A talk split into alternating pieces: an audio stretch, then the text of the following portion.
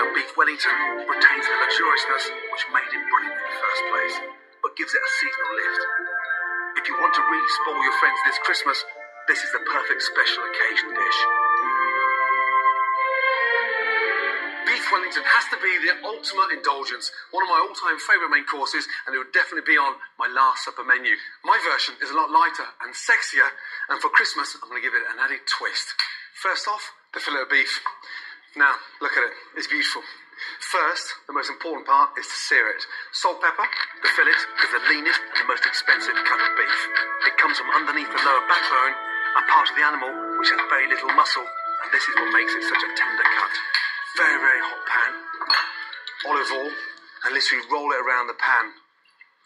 We're not cooking the beef, we're just searing it, which will really help to give another layer of flavour and beef in. Lovely. Now use the side of the pan so the beef sears down the back when you tilt it. It's a secret to get it done quickly. It gives that really nice roasted flavour. Delicious. Once you've got the colour, very carefully lift up the beef and sear it on top and sear it on the bottom. Out and onto the plate. English mustard. What this does now, it gives it a bit of sort of bit of heat. Just lightly brush the mustard over the beef. So really important that you do this as the beef comes straight out of the pan.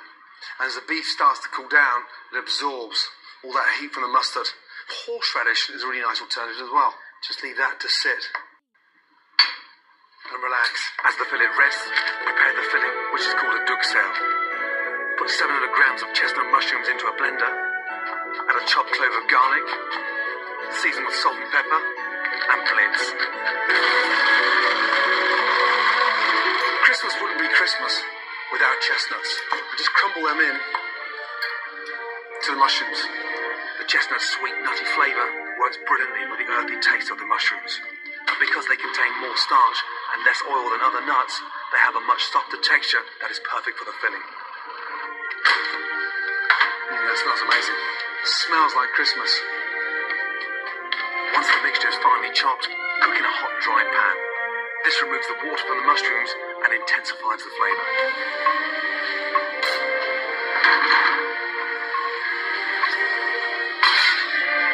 You can see the water coming out instantly. Such an essential stage, really critical to the success of the Wellington that you dry those mushrooms out and get rid of all that water. Take the mushrooms up even further, some fresh thyme in there, which will make it really nice and light and fragrant. When all the water's been fried off, remove from the pan and leave to cool. Then start assembling the Wellington. Stage one, wrapping the beef fillets. First of all, these wonderful slices of Parma ham. And look, beautiful. Overlap it and set it there. So the secret of overlapping the Parma ham is to make sure it contains all those juices coming out of the beef. In the traditional recipe for beef Wellington, a thick chive and spring onion pancake is used instead of ham. But the Parma ham makes the dish much lighter, and its sweet, salty flavour really complements the mushroom and chestnut filling. A little touch of pepper, no salt because the ham is naturally salty. Just a little twist of pepper. And then from there, your mushrooms.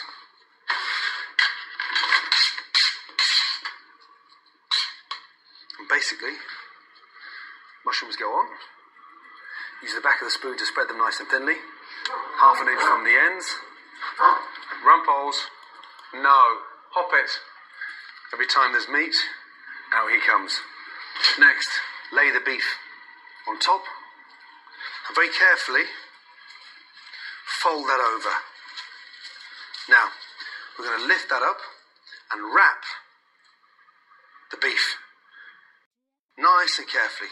So all that mushroom and parma ham is encasing the beef all the way over. Push it nice and tight. Roll it nice and tight and go all the way over. Now, the secret from here is to really let the cling film do the work. Just nip it at the ends and squeeze And what we're doing is just creating this wonderful sort of cylinder shape off and then just twist it nice and tightly. And the tighter it is, the more perfect the shape. Then place in the fridge for 15 minutes to firm up.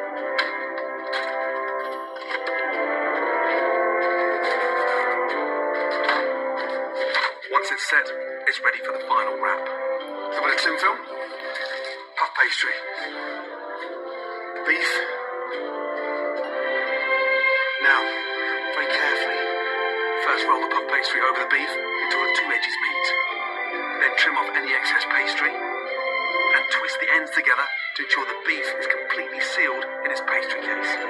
To set that perfectly and get it really nice and firm, to make it really cylinder type, cling film over. Just pull that nice and tight.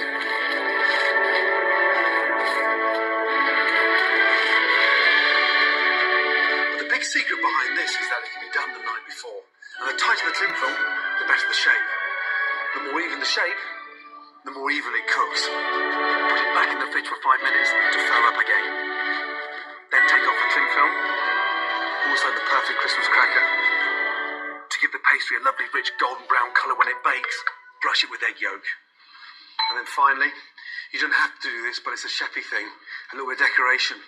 Back of the knife, down, and then just twist and mark the pastry. When it comes out of the oven, it's got that wow factor.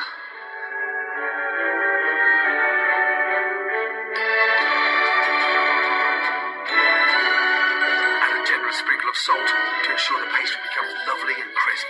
Then bake in an oven at 200 degrees for around 35 minutes, depending on how rare you like your beef.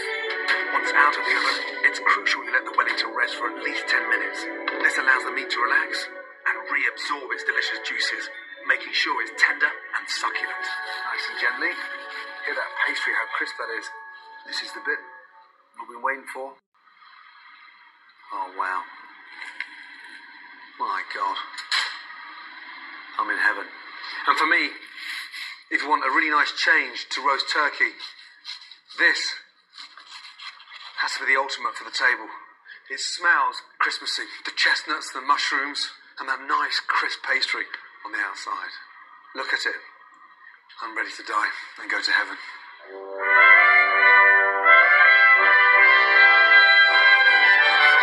For really special occasions, as an alternative to turkey for Christmas dinner. serve my beef Wellington with gloriously creamy mashed potatoes and shavings of exquisite white truffle.